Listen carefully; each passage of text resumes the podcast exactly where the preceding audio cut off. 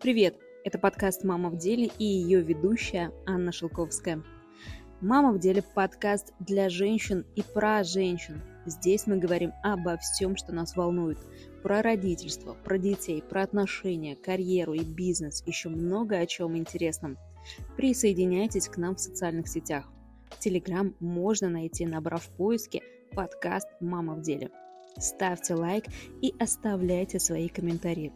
Так подкаст поднимется в рейтинге, и его смогут услышать как можно больше женщин. А у нас сегодня в гостях Мария Биенда, врач семейной медицины, врач превентивной медицины, сертифицированный нутрициолог, в прошлом анестезиолог и реаниматолог. В этом подкасте Мария поделилась своей историей беременности. Мы говорили про питание до беременности и во время. Говорили про дефициты и про то, как их восполнять. Про baby blues и что происходит с организмом в этот период. Говорили про то, как бережно организовать свое пространство. В общем, Подкаст точно будет полезен тем, кто планирует свою беременность, и тем, кто уже дома с малышом. Я предлагаю начать. И давай, давай начнем со знакомства. Расскажи про себя, чем ты занимаешься, чем ты mm-hmm. увлекаешься. Ну, а я врач э, по первой специальности реаниматолог, по второй специальности семейный врач. Э, ну и, по сути, то, чем я сейчас занимаюсь, это нутрициология мы а, что делаем? Мы через питание, через биохимию, через мышление помогаем восстанавливать природный ресурс здоровья. То есть без фармакологии, без каких-то жестких ограничений в еде. Вот такая у нас парадигма, то, что мы делаем. А на самом деле тема мне вот эта вот про мамство, мамскую тему, она мне очень близка, потому что у меня своя непростая история, как я стала мамой. То есть у меня после трех э, выкидышей я работала тогда в лучшем перинатальном центре федерального значения, э, и профессора, они ну, разводили руками. Вот, и я в тот момент сложила вот свою систему, благодаря ней забеременела, выносила, родила. И вот мне теперь счастливое чудо мое мотает шестой год нервы. Дочка Поля.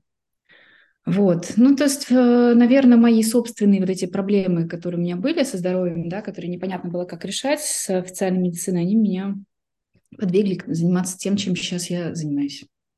Слушай, получается, получилось забеременеть через нутрициологию, через... А, да, через э, нутрициологию, через изменение питания, через понимание, как это... Ну, то есть если вот конкретно говорить, у меня аутоиммунное заболевание было. И, ну, оно есть, просто я с ним научилась счастливо жить. Вот. И а, это аутоиммунное заболевание, это определенный вид доминирования иммунной системы, который влияет на твою возможность беременеть. С таким тут типом доминирования иммунной системы сложно вынашивать. Но, ну, вот высокий риск вот этого невынашивания. Вот. Мне никто из профессоров, акушеров, которые э, ну, там работали, никто ничего про это не говорил. То есть это то, до чего мне ну, докопалась я сама, поняла, как с этим работать, через нутрициологию, через питание. Поняла, какие у меня там генетические есть моменты, то есть у меня тоже там свои определенные мутации генетические. Вот это скомпенсировала, ну и вот случилась радость. Как долго, как долго ты работала с собой? То есть какой промежуток прошел? Ну, я работаю с собой постоянно. То есть это такой, знаешь, у меня постоянно, но вот именно ты меня спрашиваешь, как мне, сколько надо было работать, чтобы, забери, чтобы выносить, да? А, ну, у меня началось, на самом деле, такие поиски ответов на вопросов, и я много чего попробовала. Того, чего, ну, как бы не, можно было не пробовать, оно не работало.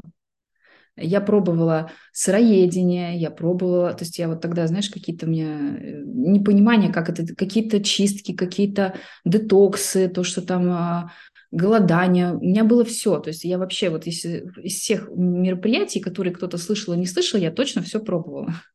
Очень это интенсивно у меня продолжалось, я просто в этом как бы жила. Вот, и потом я ну, поняла, что это вот не работает точно, а работает вот так. То есть элиминационная какая-то история работает, но нельзя при этом в какие-то входить в эти истории, где у тебя происходит истощение и наступают дефициты. Вот. Где-то сейчас по срокам, если сказать, это было 2014 год. Я там начала эти истории. А 2000, наверное, да, 15 2015 я уже начала делать то, что реально надо было делать. 2016 я забеременела. Ну, 2016 угу, получается, да, почти два года, да, на исследование, на поиски да. ответов. Да, да, да, да. Ну, то есть и поиски, конечно, они потом продолжались, и, знаешь, это беременность после родов, там начинаются вот эти тоже бэби-блюз. Почему? Я, я тоже тема интересна, потому что я тоже это проходила на самом деле. Я помню это состояние и что я никчемная мать, все, все плохо. Вот, как раз про Baby Blues хотел бы поговорить, потому что я уже ну, записала несколько подкастов, и все практически говорят, что особенно с первым ребенком, со вторым, наверное, тоже, сталкиваются со, со всем вот этим вот кошмаром, который просто давит и не понимают, что происходит. Вот что, как ты объяснишь вот это вот состояние baby blues? Ну, смотри, давай начнем вообще с того, что, что это и почему. Вот с, как бы сначала мы и дойдем, да, почему оно происходит. Там есть такая история, как бы генетическая склонность есть, но это не полная история. Она есть, и особенно те, у кого есть э, в родне истории каких-то психиатрических диагнозов, нужно быть очень аккуратным, потому что роды могут стать триггером. То есть шизофрения, вот если прям большая психиатрия, она может стартовать после родов. И это уже не как бы на всю жизнь история. Но даже если какие-то были маленькие истории у кого-то, там психоз uh-huh. какой-то, вот там принимали какие-то антидепрессанты, нужно максимально к себе аккуратно отнестись вот заранее. Постелить солому максимально, вообще в идеале а, найти своего специалиста, который поможет готовиться uh-huh. прям вот до зачатия. Это прям вот в идеальном идеале. Вот. Э, ну, хотя бы уже, знаешь, хотя бы вот ну, после родов точно. А, это раз.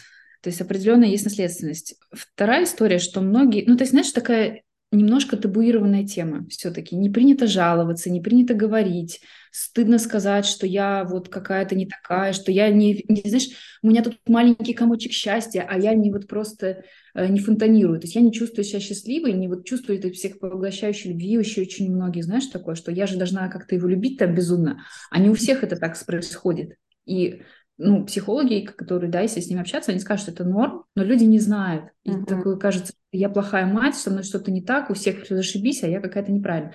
На самом деле 79% женщин, они с этим сталкиваются, статистика. Uh-huh. Понимаешь, насколько распространена?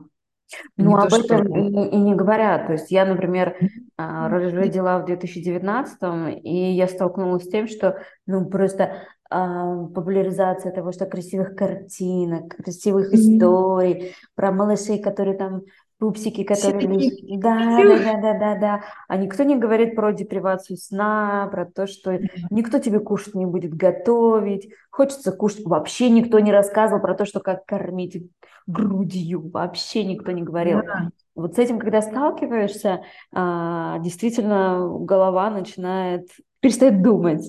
Поэтому именно вот в первую, самое стрессовое, мне кажется, все-таки первое, второе, ну, наверное, все-таки, если там не накладывается что-то другое, все-таки больше подготовки, уже меньше стресса, и все-таки ри, ри, риск вот этого, в том числе бэби-блюза, за счет этого ниже. Да. Угу. А так получается, что мама, она вот сама с собой, она не спит, у нее нет ответов на важные вопросы, которые нужно касаются ребенка, да, постоянно возникают там колики, не колики, он спит, не спит, что с ним происходит, как его кормить, что вообще тут вообще не понимаю. Грудь вообще э, у кого-то лактостаз, у кого-то нету, да, молока наоборот, и как с этим всем быть, и начинаются поиски ответов на вопросы. Вот, такая получается как усталость бесконечная, просто тоска уже, да, тревога, неуверенность, вот эта вся история, да, и тотальная такая смена жизни. То есть uh-huh. у тебя была одна жизнь, а тут у тебя вообще совершенно другая какая-то памперсы, подгузники. И э, у многих нету еще такой, знаешь, поддерживающей среды, с кем это обсудить. Ну, то есть муж, он тоже же в этом ничего не шарит, он может как-то, ну, ты держись но он может в этом поучаствовать, да, но он все равно как бы ну, не, не может это выдержать. Это надо человека такого же, кто в этом погруженный, также ему все это будет интересно, не у всех такое есть. Это вот как бы такие, знаешь, э, чисто понятно бытовые моменты, вот который плюс может быть какая-то склонность, плюс какая-то, в принципе, тревожность у нас там. В принципе, мы претендуем на звание уже самого невротичного поколения, да, несмотря на то, что мы так благоустроены. Противоречие. Ну да, противоречие того, что все вроде бы есть, а, еще вот как все есть, у тебя же есть стиралка, у тебя же есть да. а, вот это вот... Э, Тоже, знаешь, голос мамы, да? Да, посудомойка. Ну, что, как ты, ты вообще, как ты имеешь право вообще уставать? Жаловаться. Да, жаловаться да. на то, что ты там, тебе плохо. А вот это интересно. Да, я вспомнила да. еще то, что а, я сама мечтала про... Не мечтала, я думала, что вот я рожу, и моя жизнь про... будет такой же, как она и была. И вот это очень ага, сильно, вообще просто очень сильно просто убивало. Конечно. Я, я, я это только потом осознала, то, что уже там полтора года, наверное, прошло, то, что я как бы пытаюсь вернуть прошлую жизнь, жизнь. но ее прошлой уже не будет, уже другая жизнь. Как а, с точки зрения биохимии это все работает? Ну, там есть, а, смотри, у нас получается в беременность а, гормональный фон, да, вот так вверх. Да. То есть гормоны в тысячу раз больше. Почему, да, женщины, многие такое состояние классное, что как будто, ну, не у всех, но у многих такая история, что кожа прекрасная, волосы колосятся, э, такое состояние, я тут вообще фея, вот, даже если какие-то есть недомогания, то есть это гормональный фон, то это резко обрушивается, или все, уже как бы не надо, до свидания. Зато пролактин высокий, да, вот кормите теперь. И вот эти гормональные колебания, они провоцируют они как бы усугубляют, ну, то есть гормоны влияют на то, как мы ощущаем мир, ощущаем себя, и связано это, то есть есть психологический момент, что вот э, действительно, да, вся жизнь поменялась, мы тут не спим, и вот я тоже говорила, да, что психиатры вообще до сих пор, они не понимают, они не могут объяснить, почему женщины, которые не спят, вот эти вот с малышами маленькими, как они с ума не сходят. Потому что люди, люди нормальные, которые не кормящие мамы, они бы уже вошли в какой-то невроз-психоз. Ну, то есть это действительно так. С таким рваным режимом сна, то есть нету нормального восстановления. Каждый, у кого-то 40 минут просыпается, у кого-то каждый час по ночам, да, у кого-то каждый два. Ну, если три, то это тебе уже очень повезло. Ну ладно, есть те, у кого спят. Но вот эта вот депривация сна, она действительно сильно влияет, она истощает гормональную систему постепенно, да, там уже несколько месяцев это уже достаточно. И, в принципе, а, какой-то все равно вот это гормональный фон кормящей мамы, он с одной стороны обрушится, с другой стороны, если бы его не было, то женщина вообще бы не выдержалась. Она на последних там каких-то ресурсах, которых уже нет, держится. А, это вот одна история. Вторая, второй момент, это по дефицитам, то есть действительно беременность, роды, кормление. Это такой период, когда расход витаминов, минералов больше, потому что ну, мы расходуем еще на ребенка, это понятно. Ну и, как правило, они никак не компенсируются. То есть то, что назначаются какие-то поливитамины для беременных или там для кормящих, они могут, ну, во-первых, их э, не подбирают, во-вторых, там могут быть не, про, не те дозы, которые этому человеку нужны. Там, если очень у многих женщин изначально фоновая латентная такая анемия, до еще это было, там 20 лет было, до родов, до беременности, она просто усугубилась, ей нужно это компенсировать, да, и это превращается такая, как бы, ну, это фоновая история, с которой она привыкла жить, постоянный такой дефицит э, железа и дефицит, как, соответственно, энергии. И тут вот еще все это скатилось до вот какого-то вообще плинтуса. И получается, что а, ну, какие-то поливитамины, они ча- чаще всего не решают этот вопрос. Нужно посмотреть конкретно данному человеку, что нужно. Разные бывают истории. Вот это вот момент второй, дефициты. Третье, депривация сна. И, ну, вообще вот эта вот тотальная такая смена вообще жизни твоей. То есть у тебя mm-hmm. То, что не было, вот, как правило, у поколения бабушек, наших мам, как они там справлялись, у них как бы не так сильно жизнь менялась все-таки. Потому что если ты живешь в свой дом, у тебя хозяйство, ну, у тебя появились дети, но ты как бы живешь все равно в такой большой как бы, ну, семье, и там не было столько а, фокуса на детях. В принципе, Бог взял, Бог взял. Ну, из 12, если там, семеро выжило, это прекрасно. Другое было отношение. Вот. И не было такого тотального смены образа жизни, что ты там всех, всего общения лишаешься, всего там а, своего каких-то э, мероприятий, когда ну, у нас просто куда ребенка сейчас туда не впишешь. Раньше жизнь, она как-то была больше так. Раньше говорили, что вот в поле родила и дальше пошла пахать. А на самом деле, оказывается, для меня это был интересный факт узнать, что рожала, и при этом в деревне, например, все женщины помогали родившим женщинам. Там была культура этого всего, да, да, конечно. То есть они и не вот оставались вот, одни. Знаешь, вот это, чтобы вырастить ребенка, нужна целая деревня. Слышала? Это да. же вот про это. Потому что да, тут чуть-чуть, тут вот тут чуть-чуть. И да, так и было. И в поле, на самом деле, ну, не, не, там были определенные, э, как закрывать, закрытие родов угу. в культуре славянской. Такое было. Сейчас уже к этому тоже возвращаются, да, кто уже там изучает вопрос, знает, делают тоже сейчас закрытие родов. Вот, определенные были техники, как женщину собирали, таз ей собирали. Вот, все это восстанавливает. То есть, как еще можно 12 детей родить вообще и потом бегать, не собрав таз вообще? Ты себе представляешь, 12 детей? Тут вообще троих родишь, троих уже подвиг.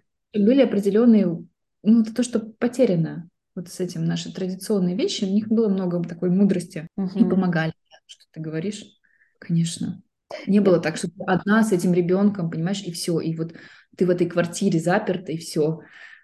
Слушай, я так. А, вспоминаю как раз, а, у моей бабушка рожала непосредственно дома, и угу. а, они их заставляли рожать в роддоме потом.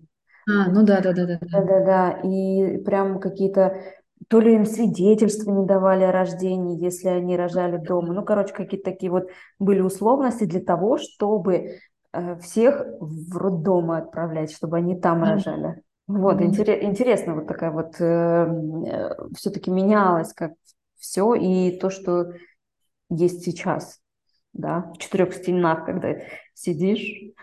А подскажи, пожалуйста, все-таки что вот маме, которая родила, какая бы была бы скоро какая-нибудь помощь, как себе mm-hmm. помочь, если mm-hmm. уже вообще, наверное, поговорить по симптомы вот этого mm-hmm. бэби-блюза, чтобы понимать, что у меня, да, вот сейчас вот мне нужна помощь, и какая помощь? А, ну, симптомы – это вот, в первую очередь внутреннее состояние, вот это психологическая плаксивость, да, бывает, плачет, вот просто в течение дня ходит и подплакивает а, вот, на все. Все вызывает уже такой, чуть что слезы. Вот, раздражительность, когда и ребенок раздражает, и все вокруг, да, вот такой вот, от оно, по большей части от усталости, то есть пока большая выраженная усталость. Вот.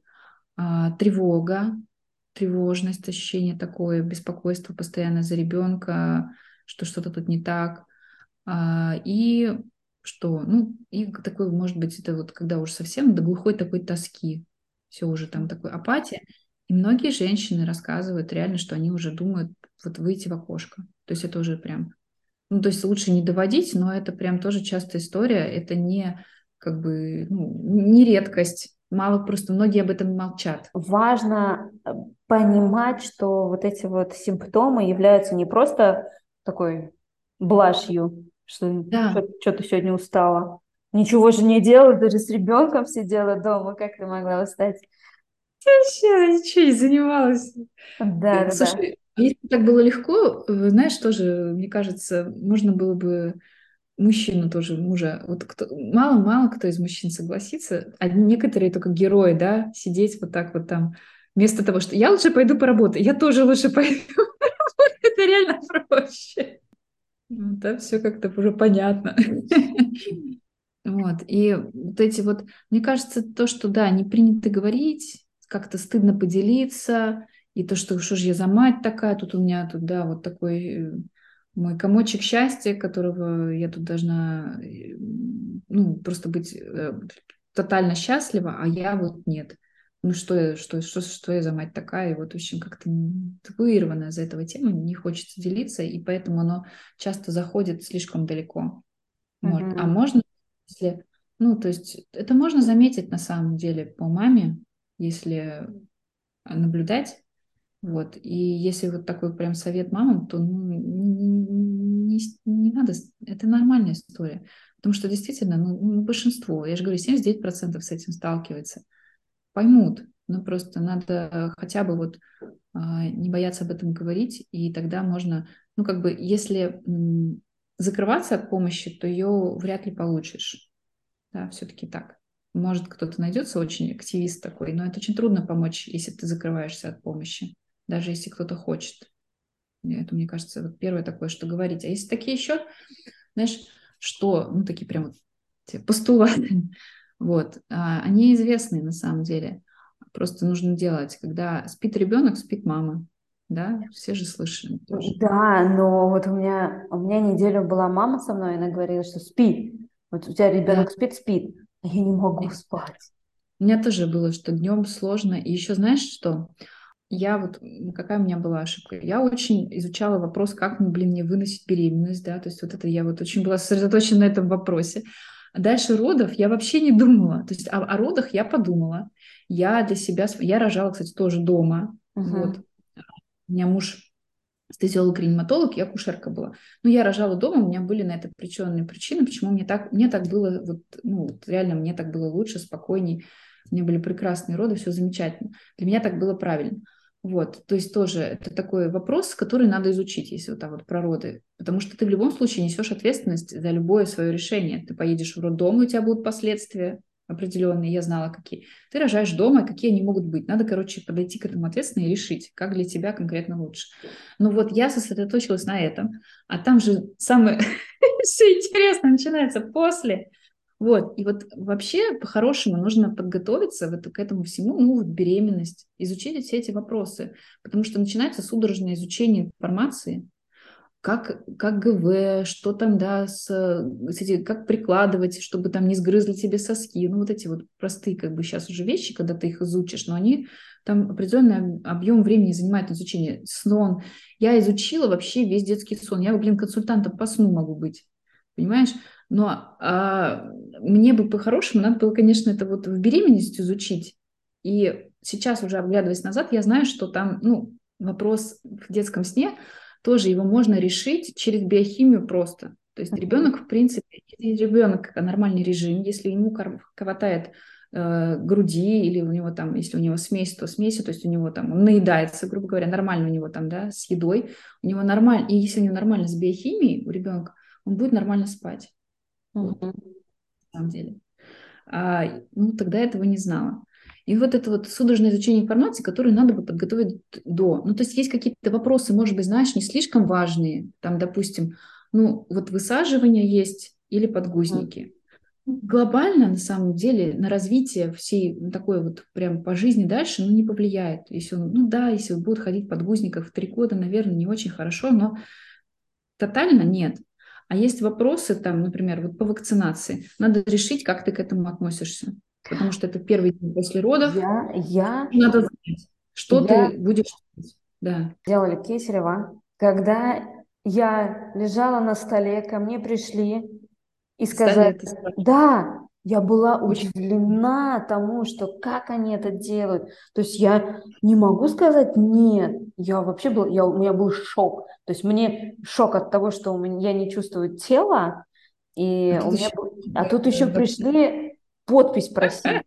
Я такая, ну да. окей, ладно, хорошо. Ну вроде с ребенком все нормально. Я вообще удивилась. Я потом у юриста спрашивала. Я говорю, слушай, вот я же под анестезией была и я во время была операции. Это вообще законно? Нет. А я так поняла, что это практика их, ну...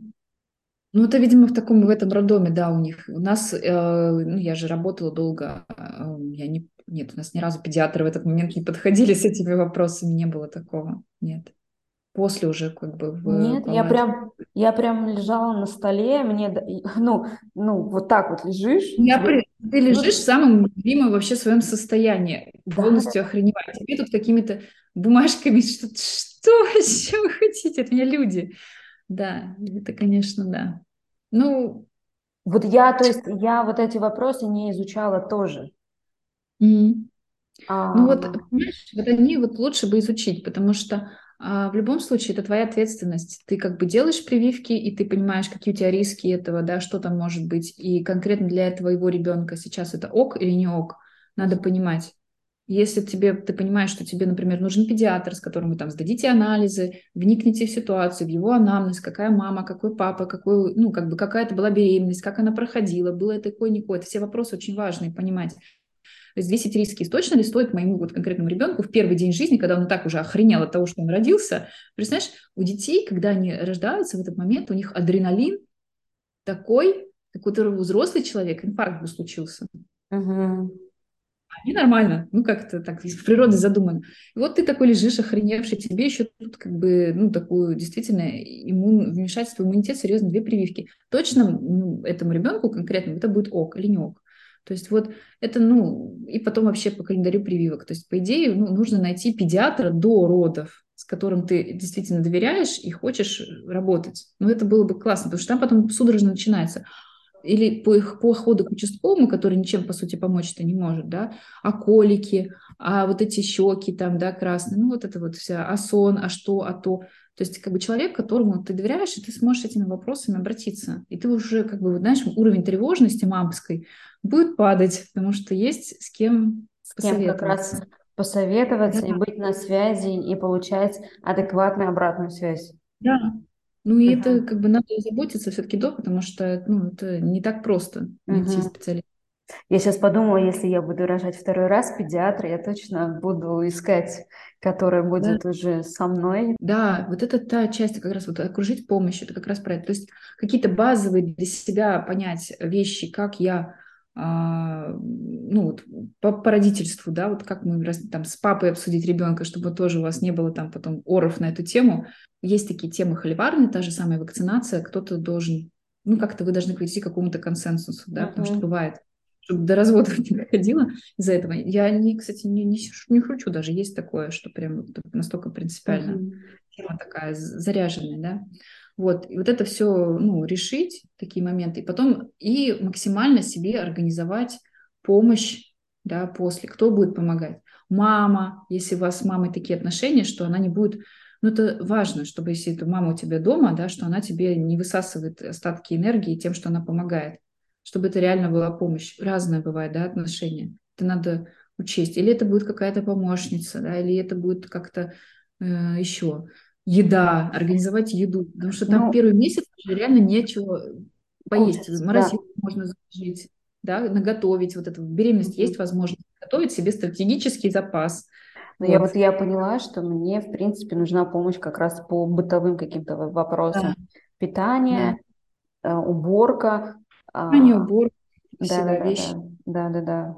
Это важно. И когда у тебя, знаешь, у тебя есть еда, у тебя чисто в доме, у тебя не полный там вот это вот, уже как-то легче, да, конечно. И, ну, то есть это тоже, когда после родов тебе некогда этим озадачиваться, у тебя уже тут задачи другие. Ты тут как бы пытаешься научиться пользоваться, блин, подгузниками, банально, да, сначала.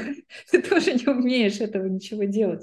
Кстати, еще поэтому, наверное, знаешь, вот бабушки, мамы им легче, потому что у них не было такого разрыва. Они все-таки заботились до этого, у них не было такого, что это вообще первый раз в жизни, как, как, угу. как тут все-таки какой-то обычно опыт был, а у нас тут прям совершенно тотально новый опыт, как правило. Ну, у кого-то были, да, там сестры, братья, но там племянницы, но у большинства у меня, например, никакого не было опыта общения с, mm. с младенцем. В какой стороне к тебе подойти-то?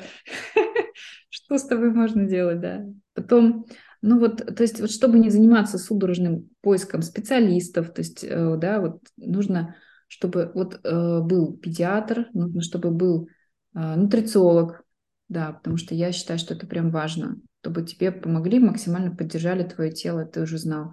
Легче так намного справляться. У нас девочки, которые вот в программе у нас бывает и приходят, чтобы забеременеть, не получается, да, бывает и беременность сопровождаем, и потом бывает еще приходят вот э, на грудном вскармливании тоже, да, и вот им легче, им реально легче проходить это все. Они знают, чего как, они поддержаны, и у них есть э, такой вот запас определенной здоровья, потому что у них хотя бы нет вот этих дефицитов, они себя чувствуют реально лучше.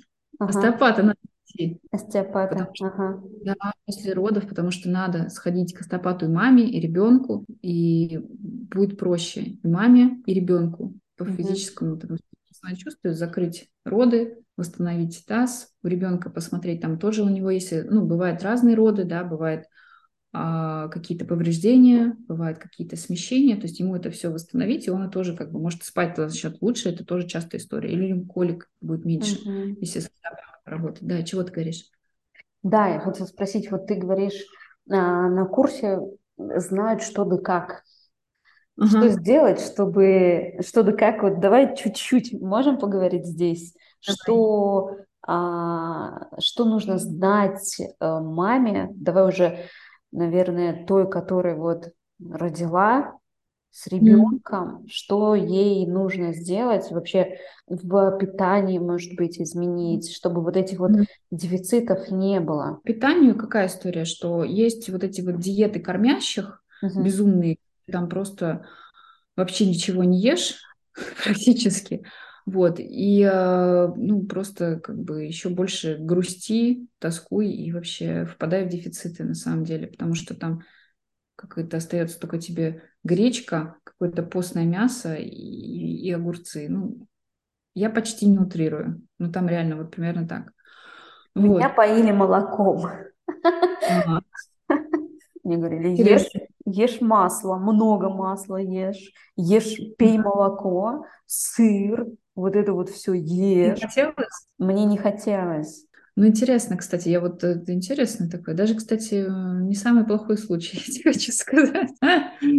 Вот, но смотри, если говорить, как максимально можно поддержать организм, там все равно ну, какие-то вот, если базовые вещи, да, которые, если не учитывать индивидуальные какие-то особенности, что есть. Нет такого прямо, вот знаешь, вот именно вот кормящей маме нужно вот именно вот так. Это какие-то базовые вещи, которые, в принципе, организму нужно. Просто у мамы еще потребность больше в колоражи, и еще важнее вот эти вот принципы соблюдать. Они какие? Они простые. То есть, да, это должны быть а, в первую очередь животные жиры. Это не растительные жиры, а, там подсолнечное масло, какое там у нас, господи, кукурузное, рапсовое, соевое, вот это вот все, а, и там овощи, фруктики, вот это вот все. Оно не будет а, давать тех питательных веществ, тех нутриентов, которые нужны. Потому что все равно животные жиры, это из них мы получаем пищевой холестерин, из них мы строим свои гормоны, да, опять-таки про гормональный провал вспоминаю, это то, что поддержит гормональную систему. Это раз. Дальше.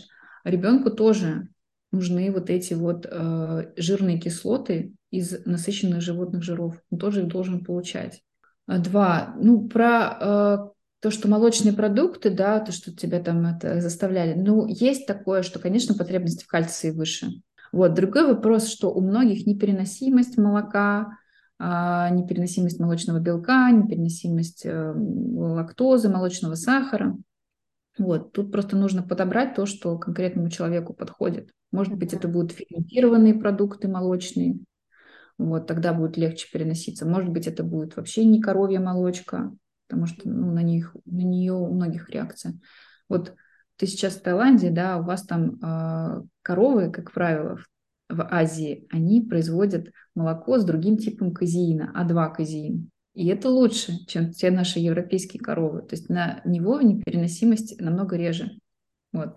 Ну, азиаты, в принципе, молоко не особо едят, но то, что вот у них там, как правило, есть эти коровы, и молоко это А2, и оно лучше.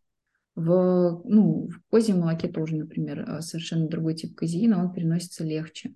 Uh-huh. Вот, но там в молочке есть и кальций, да, и это ну, важная такая история для кормящей мамы, потому что, знаешь, вспоминаю, вот у меня мама историю мне рассказывала, она, когда родила, она шла по улице, ну, зима была, просто упала, ну, гололед был, uh-huh. оперлась на руку, чтобы встать, и у нее был винтовой перелом, то есть сложный перелом, там ей вставляли эти спицы, и это же не нормальный перелом. То есть есть понятие такой патологический перелом, когда э, слишком хрупкие кости от этого ломаются. Но в норме ты не должна сломать руку от того, что на нее оперлась на льду, да, ты стоя, ты не на лыжах горных, вот ты каталась на горных лыжах там, uh-huh. да, винтовой прыжок сделала, рухнула, упала, все логично, все понятно, имеешь право сломать ногу, да.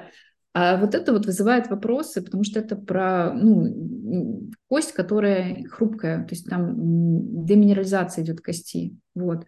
Или зубы часто тоже летят у мам угу, на голову. Да. Это же тоже самая история. Вот, и тут вопрос понять, а, какая молочка переносится, и все-таки ее включать в рацион. Или, или бывает еще все равно добавляем, добавляем сверху кальцием в виде добавок. Да это часто на ГВ приходится. Вот. Из такого, что еще там прямо важного? Ну, углеводы, как правило, маме нужны, То есть тут нет, знаешь, есть такие низкоуглеводные диеты, как правило, кормящие мамы это все не нужно. Это история низкоуглеводная. Как правило, им все-таки нужно включать именно сложные углеводы, тогда они а, не уходят в такой вот катаболизм, не уходят в кортизоловое истощение, то есть и им, в принципе, действительно проще справляться. Углеводы, я имею в виду сложные, это что, если по-простому, да? Да. Это крупы, это, ну, это даже картошка, даже картошка туда подойдет и крупы. Вот. Они, они там нужны. Другой вопрос тоже. У многих непереносимость бывает там глютена, каких-то злаков, то есть тоже нужно выбрать, что там. Самое нейтральное, это, наверное, белый рис. Ну, то есть, как правило, а что еще? Вот важное. Поскольку дефицит по э, группе В и по минералам часто, и по тому же железу, то есть нужно э, включать вот эти продукты, которые их содержат по максимуму. И это э, на самом деле не, не знаю, там, не гречка, не гранаты, не что-то еще, что ассоциируется там у многих. Это на самом деле совершенно другое. Это красное мясо и субпродукты. Вот если, знаешь, вот есть вот эти сейчас суперфуды, все очень модно, очень там все круто, чия, чия, вот это все. На самом деле вот это суперфуды. Вот самые нутритивно плотные продукты – это субпродукты. То есть нутритивно плотные – это значит, что там больше всего содержится витаминов, минералов на грамм продукта.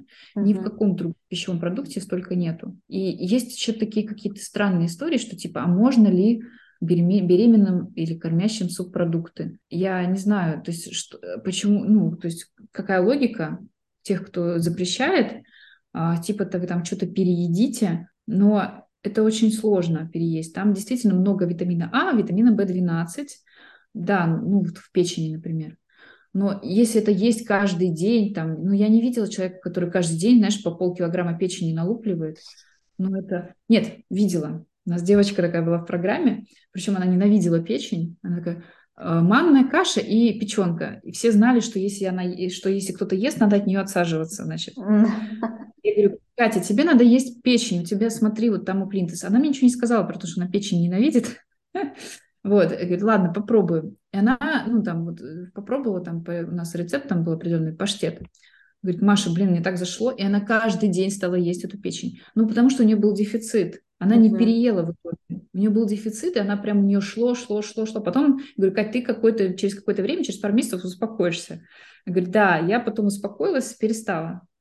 Ну вот э, начать, как бы есть продукты, которые действительно будут давать телу то, что ему нужно. Не отбирать последнее, как мы вот любим. Давайте исключим все, и мама будет там на святом духе как-то там справляться на честном слове на одном крыле. Вот. Дайте ей вообще еду, которая действительно будет э, для двоих, да, и для нее, и для ребенка, если она кормит грудью. Ну, у меня так и было, то, что у меня, когда мама была, она готовила, что-то там делала, но а когда она уехала, все, я, у меня просто не было сил на то, чтобы готовить себе что-то, там никакого вдохновения нет. Вдохновение, какое-то вдохновение. Ну вот надо, да, какую-то помощь себе организовать, продумать, как это будет заранее. Никакая угу. помощь будет лишней, мне кажется, вот молодой маме никакая, вот прям максимально надо вот это продумать, соглашаться, если предлагают.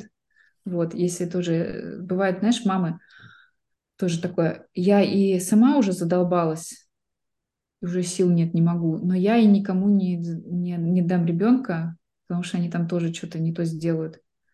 Ну, тут уже такое, надо хотя бы, знаешь, как это, это вот уже серии, как кислородную маску в э, самолете. Надень сначала на себя, да, вот провентилируй свою голову, хотя бы два часа погулять.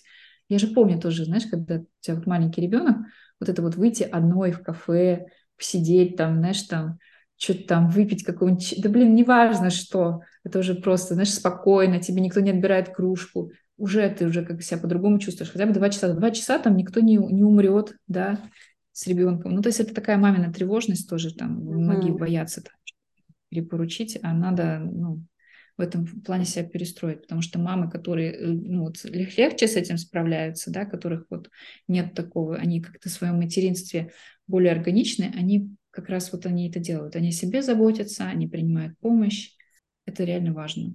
Да, я еще у меня такой вопрос есть про состояние. Я помню, наверное, ты тоже свое состояние помнишь, как заставить себя из этого состояния начать действовать. И как mm-hmm. со- состояние влияет или питание влияет на состояние? Mm-hmm. Первостепенно, что психика, либо питание. Курица или яйцо? Не смотри, а, получается как?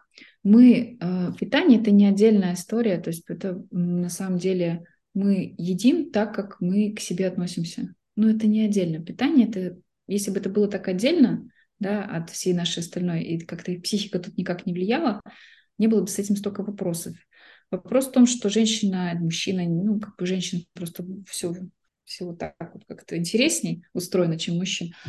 Получается, она когда в состоянии какой-то тоски, тревоги, депрессии, все равно и это влияет на питание, потому что она даже если знает, как надо, ну, как, ладно, хорошо, никто не знает, как надо практически, я, да, тоже с этим постоянно сталкиваюсь, 99% людей думают, что знают, как, что такое правильное питание пресловутое, но по факту это совершенно не имеет отношения к здоровью. Правильное питание – это, наоборот, э, проблема к путь к остеопорозу, к депрессии и проблемам с циклом и с гормонами. Вот, люди думают, что знают, да, но даже если представить, что человек знает, то он все равно не сможет, потому что у него тут э, психологические вот эти моменты начинаются. И все-таки, если так вот говорить, наверное, все-таки первично психика.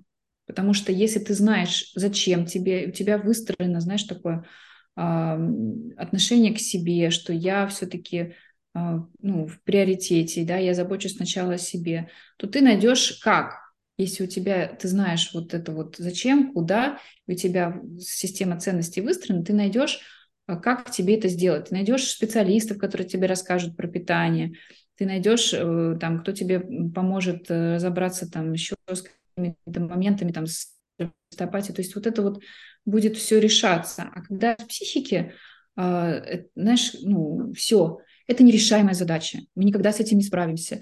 Это никак не исправить. Ну, может такая история начаться, что как бы никак из этого не выйти, все, это мой крест, я буду нести, я плохая мать, и все, и все. Это вот с одной стороны. А как это решать, это уже вот другой вопрос, потому что, ну, то есть, когда уже вот эта ситуация есть, наверное, все-таки тоже, знаешь, это вот сейчас чисто как я вижу, чисто тупо мой опыт, это я вот сейчас вот в этой сфере я не претендую на, ну, как бы на экспертность, это чисто мой опыт, вот я как делюсь. Как, как выйти из какой-то жопы, грубо говоря, так скажем. Ну, из любой. Нужно, э, нужно в ней оказаться, понять, я в жопе, признать это. Потому что на самом деле мы там зависаем, потому что долго не признаемся. не то, что мы даже людям да, не говорим, не делимся. Мы для себя это не так не определяем не признаемся, что да, мне хреново, окей, вот я здесь нахожусь. Угу. И когда ты понимаешь, где ты находишься, у тебя появляется, да, уже какой-то а, возможность из этого, ну, вырулить. То есть у тебя какой-то как рычаг появляется, какой-то, да, все, я могу. То есть дойти до какой-то степени, видимо, а, дна каждого, да, своего. И уже, если ты в эту жопу забрался, значит, ты сам можешь выбраться. Ну, ты же сам туда забрался значит, ты можешь и выбраться, но не может быть по-другому. И ты начинаешь искать уже из этого какие-то инструменты, как? То есть спросить о помощи, вот, да, там узнать, окей, питание, оно поможет, добавки, они помогут, реально помогут. Если уже какая-то, знаешь, такая история, что, ну, мысли какие-то, да, уже там типа предсуицидные, да, то и психолог тоже нужен, и подружка нужна тоже хотя бы просто обсудить с кем-то, да, какой-то круг поддержки. Ну, там, знаешь, как эти анонимные алкоголики обсуждают свои проблемы, как с кем-то поделиться, тебе уже станет лучше. Вот. Ты выберешься, если вот это вот поймешь, что ты признаешь, что ты там, поймешь, что это решаемо, что это вообще не какой-то, знаешь, нерешаемый вопрос, что он, многие из этого решили, да, это возможно для других, это возможно для меня, все. И потом инструменты, они, ну, найдутся. Мне вот так видится. Вот, есть прикольно еще, знаешь, на самом деле такая фишка, ну, такой лайфхак, потому что мы начали с тобой с причин, да, почему, что это гормональный такой uh-huh. качели такая, которая произошла из-за того, что после родов сбросила. И, ну, на самом деле есть э, гормональная поддержка, как это можно сделать. То есть биоидентичный прогестерон, есть такое понятие, то есть биоидентичный прогестерон – это не синтетический – это тот, который биоидентичен э, нашему собственному нашему теле. И он используется в беременность, uh-huh. это безопасная история, Его можно использовать э, на ГВ, это тоже безопасная история. Ну, то есть вопрос тут, что надо подбирать дозировки, индивидуально формы для человека, но это реально поможет выровнять этот эмоциональный фон. Будет реально легче. Вот. Ну, параллельно разбираться, я считаю, что надо всегда с такими причинами, которые к этому привели, кроме гормонов. Но это вот прям то, что в моменте классно поможет. Это mm-hmm. да. Ты знаешь, я себя поймала на мысли, что тем девушкам, которые mm-hmm. рядом с тобой обучаются, mm-hmm.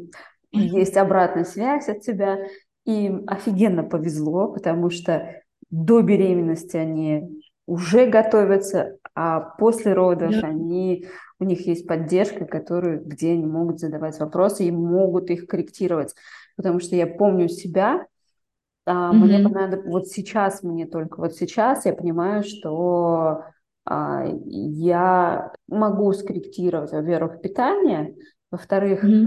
а, у меня уже нет вот этих вот выпадов слез, вот, эти, да. вот этих вот, да, у меня три года ушло на то, после родов три года на то, чтобы более-менее стабилизироваться, да. То есть я понимаю, mm-hmm. что я могла это сделать практически там, ну, уже приходить в норму быстрее и эффективнее было бы. Да, мне реально классно. Мне тоже, я вчера или позавчера у меня тоже была консультация с девочкой, она тоже там у меня история. 10 лет не могла забеременеть, вот мы забеременели. Сейчас вот это, ну, выходит беременная такая ну, беременные, они все прикольные такие, сама помнишь, да, такие отлетевшие немножко.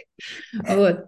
А, и тоже у нее 100 500 вопросов, знаешь, а, и вот эти вот вопросы, а в беременность тоже, как бы, ну, там же какие-то симптомы появляются, ситуации, там, и ты их не знаешь, ты, ты, ты новые какие-то истории, ты там какие-то тревоги появляются, а то, а то. А тут она, я говорю, Маша, ты мне уже все заранее рассказала, я уже спокойно готова. А, вот оно появилось, Маша говорила, все нормально. Да, мы с ней тоже уже разобрали. Я а, Книжки, кстати, книжки, да, вот ты мне тоже там да, спрашивал. Да. Вот пос последние несколько вопросов по поводу да. книг. Какие книги бы ты... Я тоже там эти книжки, что и там, как подготовиться. Я говорю, вот ты сейчас давай все это готовься, читай.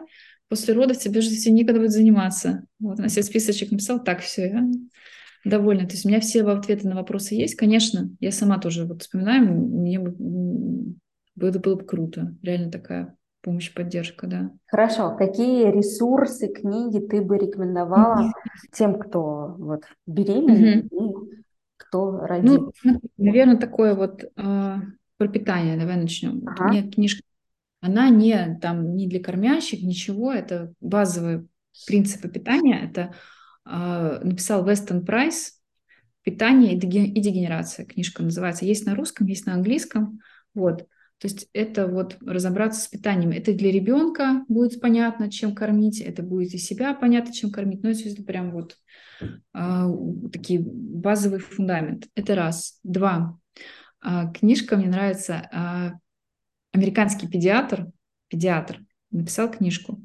А как вырастить ребенка здоровым вопреки врачам? Да, э, Роберт Мендельсон. Тоже такая старая книжка, но там вот важные фундаментальные вещи, которые вот тоже же они, мамы возникают эти вопросы, а как то, как что, а температура, а вот это, вот а что там, вот это сбивать, не сбивать, да, тревожность. Эта история вот помогает этот вопрос закрыть, потому что какие-то все равно ну, базовые принципы, кроме того, что нужен свой, конечно, все равно педиатр, ну, надо самой понимать. Я вот, если про сон, если есть проблема с детским сном, с ним разобраться. Тоже есть э, книжка, она мне в свою очередь помогла расставить такие, знаешь, эти а, точки над «и». То есть я для себя этот вопрос поняла, закрыла. Но я, э, наверное, много чего изучила, не только эту книжку, но она была такая самая вот по делу. Трейси Хок «Секреты высыпающейся мамы». Во, тоже, опять-таки, на английском, есть на русском. И лучше это как-то уже прочитать до, потом, знаешь, если что, можно вернуться. Uh-huh. И с вопросом наверное, все-таки вот э, тоже, знаешь, не то, что даже изучить вот это прям все до деталей, потому что пока эта теория будет во время беременности, и ты ее не перекладываешь сразу на практику, тебе сложно это, ну, все будет. Это даже, знаешь, какая-то найти для себя какой-то источник, ПГВ, либо кого ты будешь консультироваться, если тебе вдруг что-то надо будет, либо какую-то книжку, либо, то есть знать, где тебе что прочитать, потому что пока беременность трудно будет это все прям, знаешь, воспринять, потому что тебя, ну, вот тебе надо в практику это провести, тогда оно уже вот прям отложится. Вот такое, чтобы ну, не судорожно там выискивать, где эту всю информацию взять. Как это прикладывать, вот это все. Это же... Потом кажется, вот сейчас вот я, ну, кажется же, что просто все, да? А на да. самом деле большой объем информации, который надо понять, усвоить и в короткий очень срок. Да. Вот. Да, поэтому вот эти все маленькие вещи, они вот складываются в одно большое, и здравствуйте, да. Господи, я такая ужасная мать, как мне все достало, я устала, меня все бесит, я вообще грущу, и можно я уволюсь с этой работы? Пойду, пойду в офис работать. Ладно, у меня вопросы закончились. Я благодарю тебя за эфир, за то, что поговорила. И я да, надеюсь, что, что слушателям, девочкам, девушкам будет полезно. Все, на этом все. Спасибо.